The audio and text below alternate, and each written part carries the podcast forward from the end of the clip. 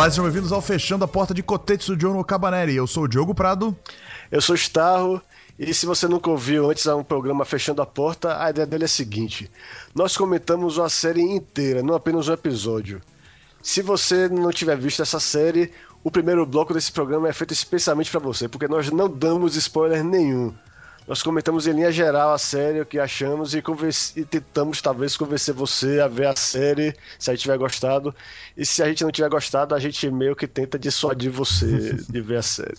Mas assista por sua conta de risco, é claro, não tá querendo aí falar nada é. para ninguém. Se vocês quiserem assistir, assistam, mas a gente dá a nossa sugestão, né? é. Mas, se você já tiver assistido a série também, nós temos o segundo bloco que é cheio de spoilers. Nós não nos contemos de forma alguma. A gente tenta dar uma opinião bem mais detalhada, destrinchando mesmo, falando de episódios específicos, acontecimentos específicos, enfim. Se você quiser um apanhado geral da série, você vai ter isso no segundo bloco. Exatamente. E hoje nós vamos falar sobre Kotetsu Joe no Cabaneri. Starro, Contexto de Joana Cabanelli foi uma série que chamou bastante a atenção da gente, porque ela era visualmente impressionante, né? É, foi, o primeiro episódio foi o melhor primeiro episódio de qualquer coisa que eu vi esse ano. É. Ele cria expectativas que você pensa, não é possível que essa série corresponda. E ela, de certa forma, sustenta essa qualidade por vários episódios e começa a convencer. Cara, isso realmente pode ser um dos grandes animes desse ano. Mas, infelizmente, Chega uma, na, é, a segunda metade da série não é tão boa quanto a primeira. É, a série meio que se perde, infelizmente, tanto visualmente quanto na própria proposta dela, né? Porque qual é a grande uhum. proposta de Kotetsu no Cabaneri? Basicamente rolou uma infecção aí, é tipo um anime de zumbi, basicamente, né? Uhum. Em que rolou uma infecção e as pessoas agora são forçadas a viver em cidades muradas. Se você tá achando essa sinopse muito parecida com Shigeki no Kyojin, é porque veio da mesma galera criativa que adaptou o mangá pro anime, né? Então, assim, tem sim similaridades, principalmente nesse começo com Shingeki no Kyojin, em que é basicamente uma sociedade pós-apocalíptica em que ela tem que sobreviver em meio a essa epidemia zumbi, né? Não são uhum. gigantes, são zumbis. E a gente acompanha a galera dessa cidade, que agora eu não vou lembrar o nome, mas que elas vivem num. Elas vivem não, a cidade delas é invadida pelos cabanes, que é, é por sinal o nome dos bichos são cabanes, né? Pra quem não conhece a série, uhum. que são zumbis eles são invadidos por esses cabanes e o nosso protagonista tinha acabado de desenvolver uma arma para lutar contra esses cabanes, uma arma bastante eficiente para conseguir penetrar o coração, que até teoricamente era impenetrável, desses cabanes, né?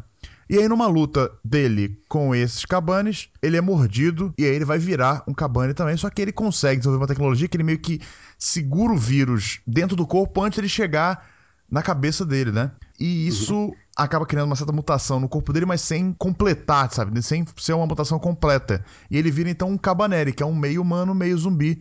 E ele tem lá sentidos aguçados, e ele é, fica mais forte e tal, etc. Mais resistente também à, à porrada e tal. E, juntamente dele, nós temos uma outra personagem que estava ali por acaso, que era a Mumei é uma menina que a gente começa a descobrir que ela é uma excelente lutadora, ela consegue matar os cabanes com uma facilidade absurda, diferente das pessoas que têm armas, por exemplo, ela luta só com uma espadinha lá e tal, com uma arma pequena. Isso chama bastante atenção, porque é bem diferente do que os outros é, lutam, né? Estão lutando com armas. E, inclusive, esse mundo é um mundo antigo, né? Está um mundo que vive à base de. Isso é, vapor, basicamente, pressão, né? É quase um steampunk da vida. É, um steampunk bem japonês. É, eu, eu descrevia mais quando a gente estava comentando semanalmente com a mistura do steampunk com o Mononoke Hime do uhum. Miyazaki. É um bom, um bom exemplo para a galera conseguir mais ou menos entender uhum. o que está acontecendo aqui. E aí terminou essa invasão, eles conseguem sobreviver e junto de uma pequena parcela da população daquele lugar, eles conseguem fugir da cidade dentro de uma locomotiva chamada é, Hayajiro, não é isso? É, mas o, o trem em si é a fortaleza de aço do título da série, o Kotetsu Joe. Ah, sim, porque é o nome da, daquele, ha, da, eita, daquele Hayajiro, porque existem vários Hayajiro, né? Porque esse mundo é conectado é, por, hum. por trem, né? Por trilho de trem. Isso. É, é, o transporte mais avançado que tem, fora embarcações. E é, você, olhando a abertura da série, vê que ela se passa no Japão alternativo mesmo. Só que você tem que pensar que é um mundo onde a história se desenvolveu de maneira diferente do nosso. É. Talvez justamente por causa da epidemia do, dos cabanê. Mas é, a ação se, é, não chega a explorar o que está acontecendo no resto do mundo. É bem possível, talvez, que essa epidemia seja restrita ao arquipélago do Japão. Talvez só a ilha principal, de repente. É, e a ideia desse início da série é justamente essa, a questão de sobrevivência, né, desse pessoal que está tentando chegar à capital, né, porque dentro dessa, dessa locomotiva tá a princesa daquele feudo, vamos dizer assim, né, uhum. daquela citadela lá, e ela vai tentar pedir ajuda pro Shogun, que é o grande, vamos dizer assim, o presidente da, daquele mundo, né, para fazer uma analogia bem básica. E é basicamente isso. A gente vai acompanhar essa galera uhum. indo dessa cidade que foi invadida até a cidade central lá, a capital. E, bom, ele consegue segurar esse plot por um tempo, mas depois ele acaba se perdendo quando é introduzido um outro personagem que uhum. tem conexão, por exemplo, com o passado da Mumei, que é uma personagem muito misteriosa nesse início, né? Que a gente não sabe muito bem uhum. o que, que ela quer e o que, que ela tá fazendo ali. A gente acaba descobrindo, mas aí é no momento que a gente descobre um pouco mais sobre isso, que a série acaba tendo uma queda de qualidade e virando um mais do mesmo, sem graça, sabe? É, pois é. É, é que tá. Essa série tem grandes qualidades. É, visualmente, ela não, ela não só tem uma animação excelente, ela tem um traço muito bonito, uhum. que é cortesia do Haruhiko Mikimoto, que é o cara que fez o character design do Macross e também do Legends of Galactic Heroes e Gunbuster. Ele é talvez o character designer mais, é, mais importante dos anos 80. Uhum. E o traço dele mudou bastante, mas ainda assim tem aquela característica, o jeito como ele desenha, talvez os narizes é bem distinto. E normalmente quando se adapta ao traço dele, ele acaba sendo tão diluído, ele acaba sendo tão filtrado pelo estilo da pessoa que está adaptando o traço para animação, que está fazendo os model sheets para os animadores copiarem, que você perde a beleza. Mas essa série eu nunca vi transportar tão bem o traço atual dele. Se você vê as ilustrações promocionais da série, e compara com uma cena qualquer da série, principalmente o closes dos personagens, é aquela mesma beleza da ilustração. E for, fora isso também, é, o It Studio, que é o mesmo que fez o Shingeki no Kyojin, faz um trabalho bastante consistente nos primeiros episódios. Só quando chega na segunda metade é que infelizmente eles conseguem, eles começam a ter que poupar dinheiro é, pro orçamento lá pro, pro final da série, que é o que salva a série. Embora a tenha falado mal do, do segundo arco, o que acabou me, me fazendo voltar atrás e até aumentar a, minha, a nota que eu ia dar pra série foi justamente que o final é bem satisfatório. O final, ele, final, o último episódio, no é, caso, né? O último episódio, pois é. Ele é um bom clímax pra história. É, eu não vou dizer que ele vai. De, que que ele responde a todas as perguntas que a série vai levantar para você na sua cabeça, mas é muito melhor do que a gente estava esperando depois da queda de qualidade. É, porque ela, ela, muda a dinâmica da série. Ela, ela para de é. ser um anime de sobrevivência para ser um anime uhum. que você tem um vilão claro a ser combatido, sabe?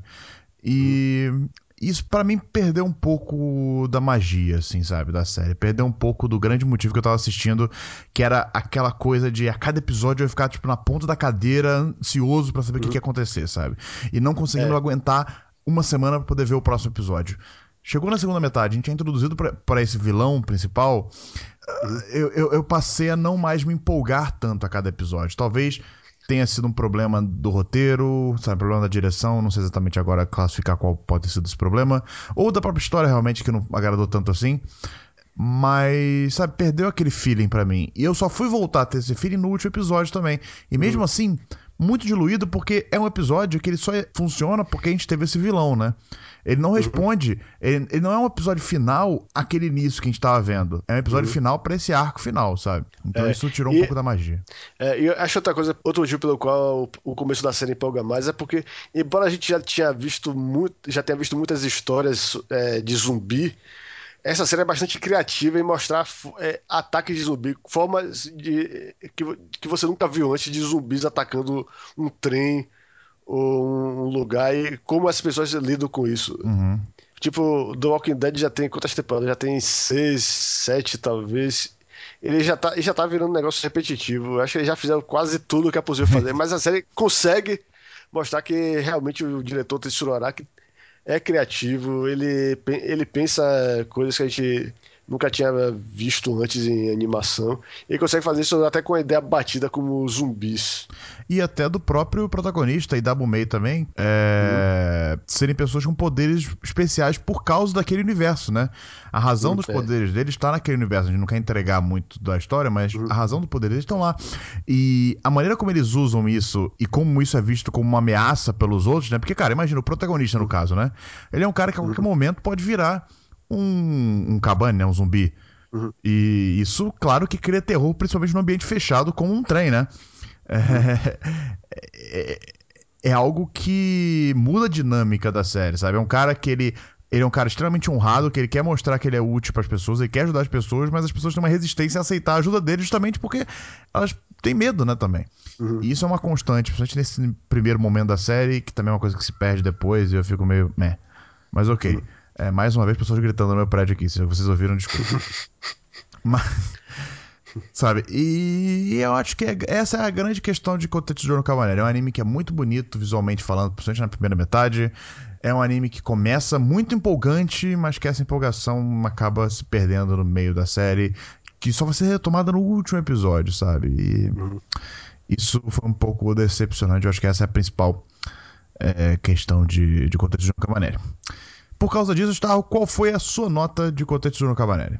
É, pois é, eu acabei dando uma nota generosa, dando 8, porque eu tentei, porque eu penso mais na, no melhor que a série teve para me oferecer, porque eu, quando eu penso nos, nos muitos outros animes que eu vi nessa temporada, nenhum me empolgou tanto quanto os primeiros episódios de Cabaneiro, nem, é, nenhum me impressionou tanto visualmente quanto Cabaneiro e acho que isso é algo a ser valorizado. Eu acho que só porque a série dá esses tropeços não é o suficiente para eu ignorar essas qualidades que ela tem.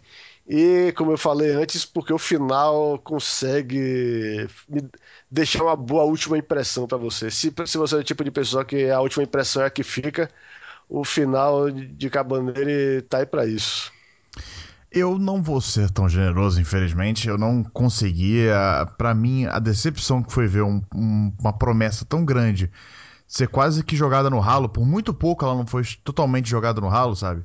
Me deixou muito incomodado. E por isso eu vou dar uma nota 7, que é até uma nota alta, se eu considerar, porque é uma nota positiva na minha, na minha, na minha classificação, né?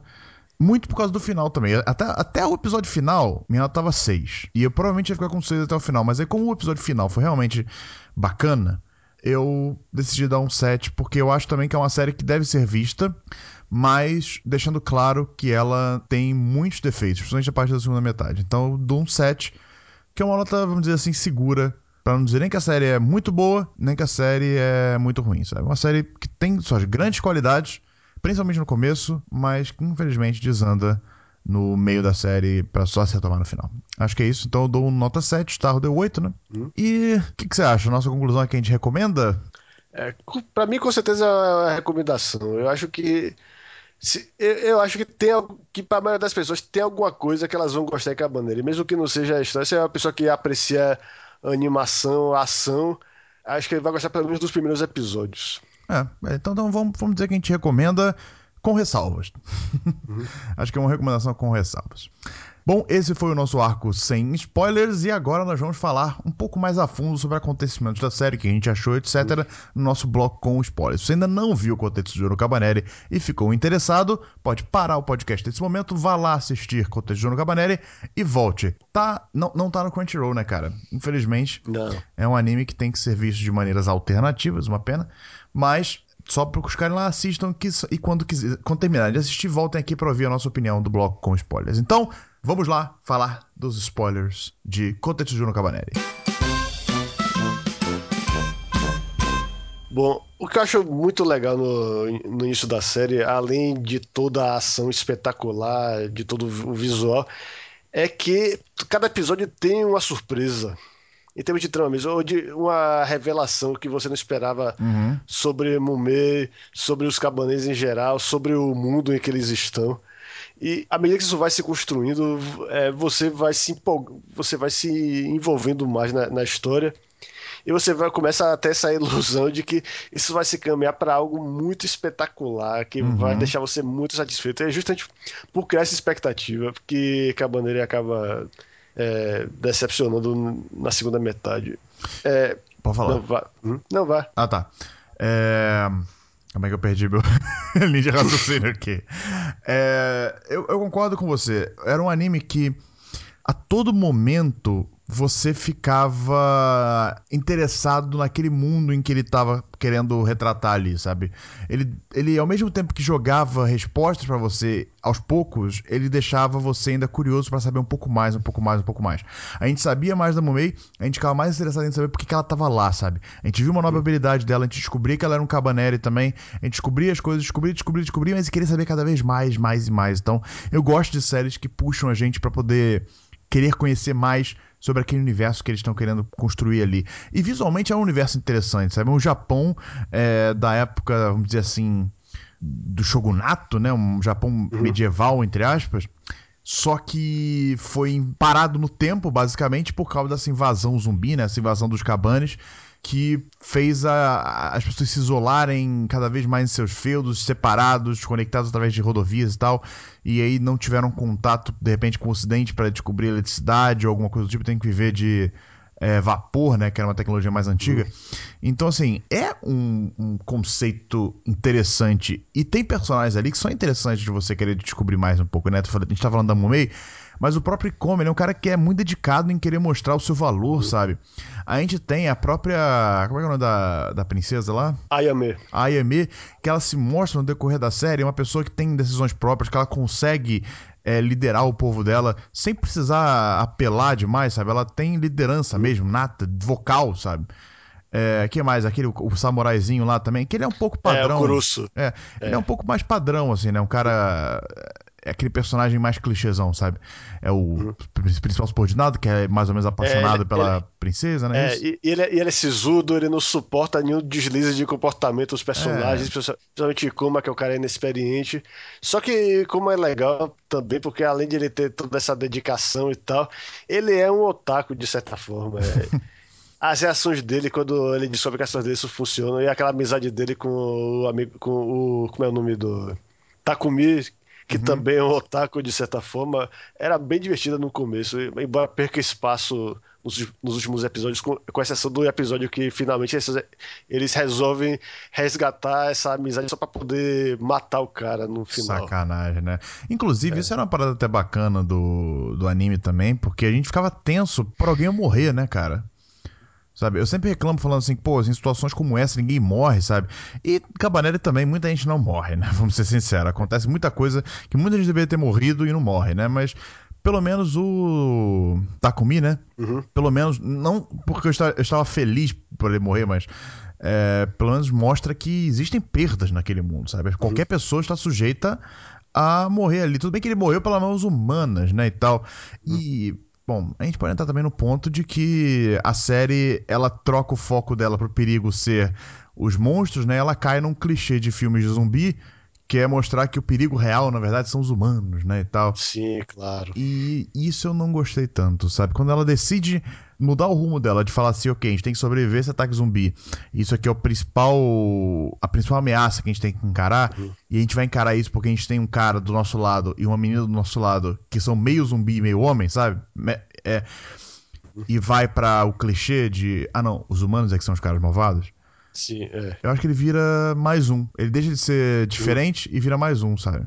É, fora que, além disso, é, Mumei é o tipo de personagem que quanto mais ela é misteriosa, mais legal ela é. Só que à medida que, a gente vai, que ela vai perdendo essas camadas de mistério, ela acaba passando pra gente a impressão de que ela é, é só uma criança manipulada.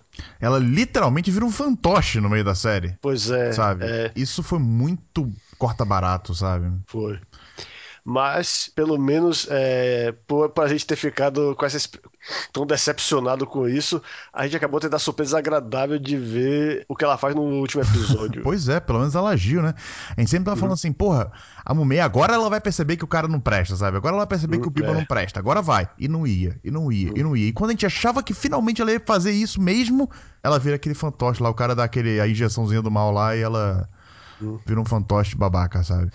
Pelo menos no último episódio ela finalmente toma a decisão por ela, sabe? Ela fala assim: ok, cara, é. você teve um papel na minha vida, mas agora você tá sendo um pouquinho radical demais, aí ela vai lá e mata o cara.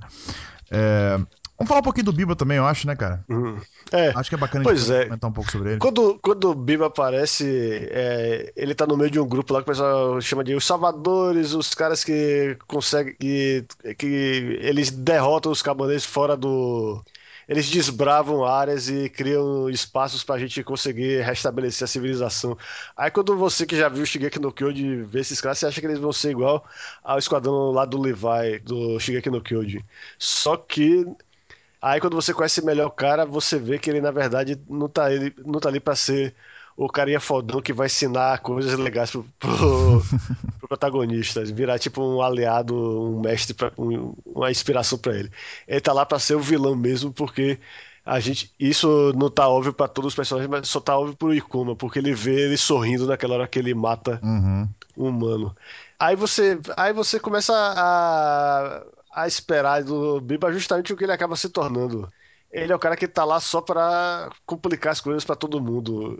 E a, ele, é, ele acaba consumindo a série de certa forma, porque tudo que acontece daí pra frente é motivado por ele. O plano dele de. a vingança dele com o pai.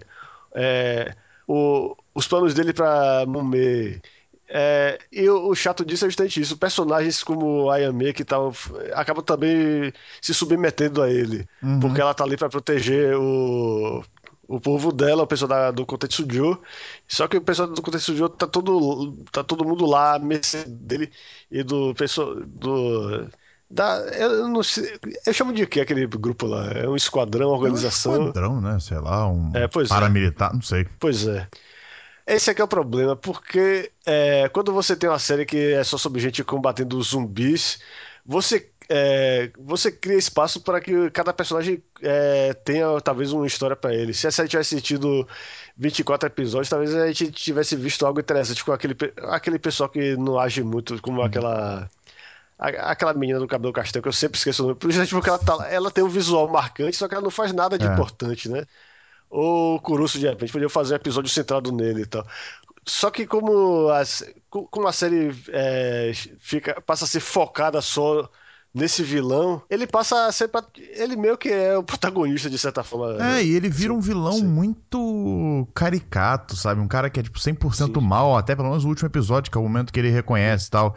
Que é, por exemplo, que ele é covarde e tal. Então, é, vamos excluindo o último episódio, ele é um cara completamente tipo, 100% mal e que sempre que a gente tem um personagem desse tipo, fica muito chato, sabe? Porque quando ele é apresentado, a gente vê o Ikoma incomodado com a influência dele na Mumei, né? Dele ter transformado a Mumei é. nessa máquina de matar e como isso seria ruim.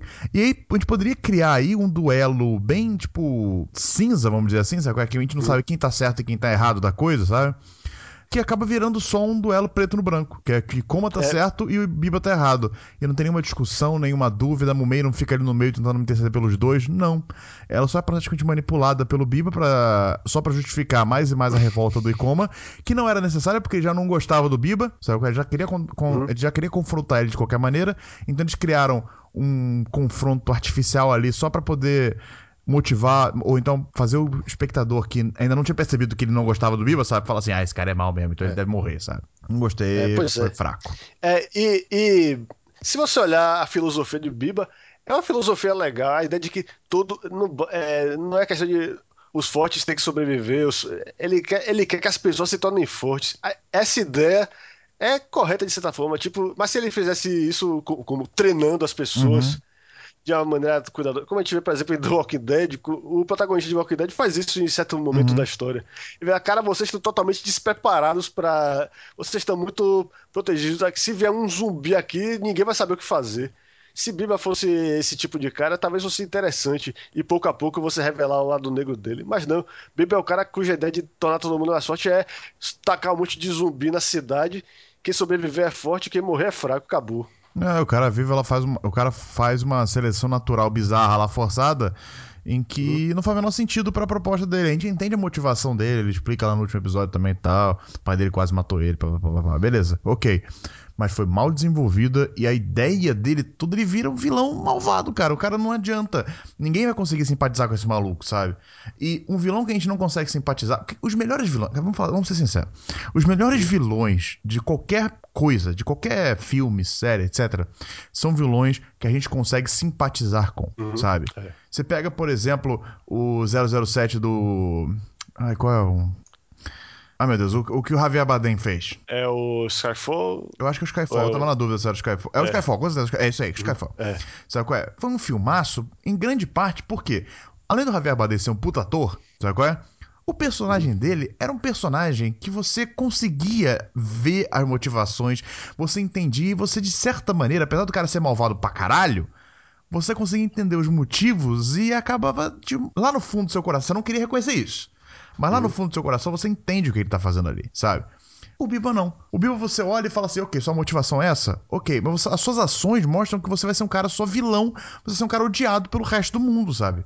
E não é isso que deveria acontecer. Então, por isso que eu digo que essa parte de Conta de Juno Cabanelli foi extremamente fraca e eu espero que, se tiver uma segunda temporada, eles voltem para a proposta inicial de sobrevivência e tal e tentem construir um pouquinho mais e tentem mostrar pra gente um pouquinho mais daquele universo que eles vivem ali. É. Agora, só pra, pra, pra falar um pouco mais positivamente, é aquele episódio que a gente não chegou a comentar porque a gente acumulou muitos episódios, aquele do downtime lá que a galera fica lá no posto provisório enquanto ah, eles estão indo de um lugar para outro. Aquele episódio eu achei muito bom. Uhum. Achei que foi o último episódio bom que teve da série antes do final, porque a gente passou um tempo com os personagens e a gente. É, e ainda assim funcionou. Não teve ação, mas a gente viu. É, momento, é, como ela é quando não tá uhum. tendo que lutar o tempo todo. É, a gente viu é, Ayame com os doces. Eu gostei e mostrou que tem coisas legais para você explorar com os personagens que a gente que a série não teve a chance porque ela teve que contar esse arco final. É, a série deixa também a, todo esse lado steampunk dela inexplorado, uhum. sabe? Porque naquele momento a gente consegue ver um pouco mais de como é que funciona aquele mundo, sabe? Como é que as pessoas interagem naquele mundo, como é que é viver num, num trem em movimento, sabe? Certos aspectos que são atrativos desse tipo de história e uhum. que não exploraram nem um pouco, sabe? E a gente não, em momento nenhum a gente se sente parte uhum. daquela equipe, em momento nenhum a gente se sente parte daquela tripulação.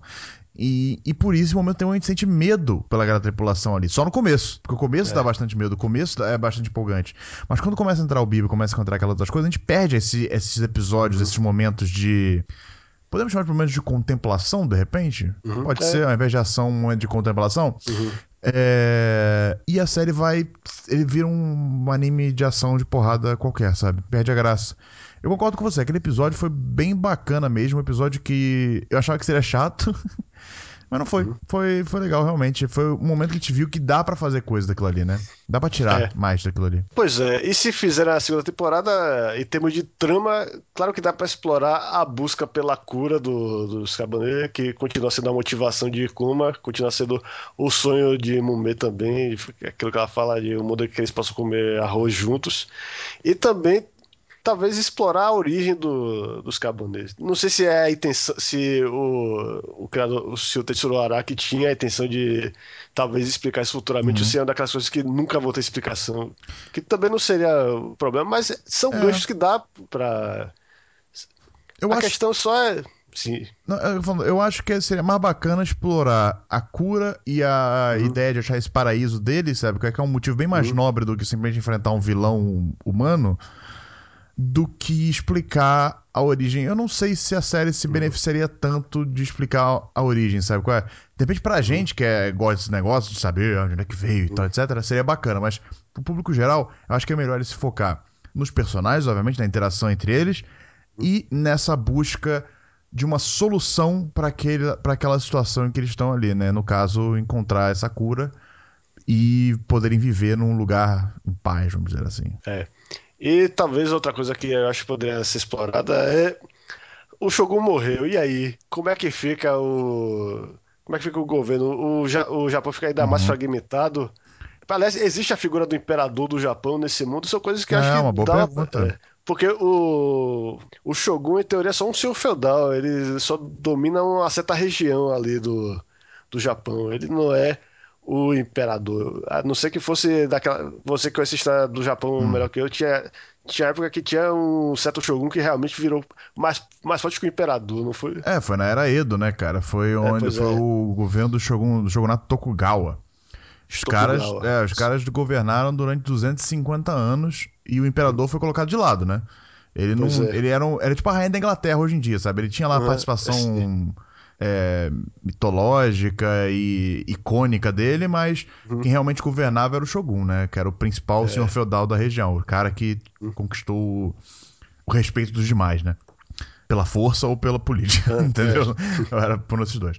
Então, assim, é uma boa pergunta, cara. Quando o Shogun cai, será que é. Porque o Shogun, o Shogun e toda a corte dele caiu, né, basicamente? Pois é, foi. Então, assim, será que nesse momento seria um momento interessante pro imperador voltar à tona, sabe? De repente, seria um plot interessante ser explorado também.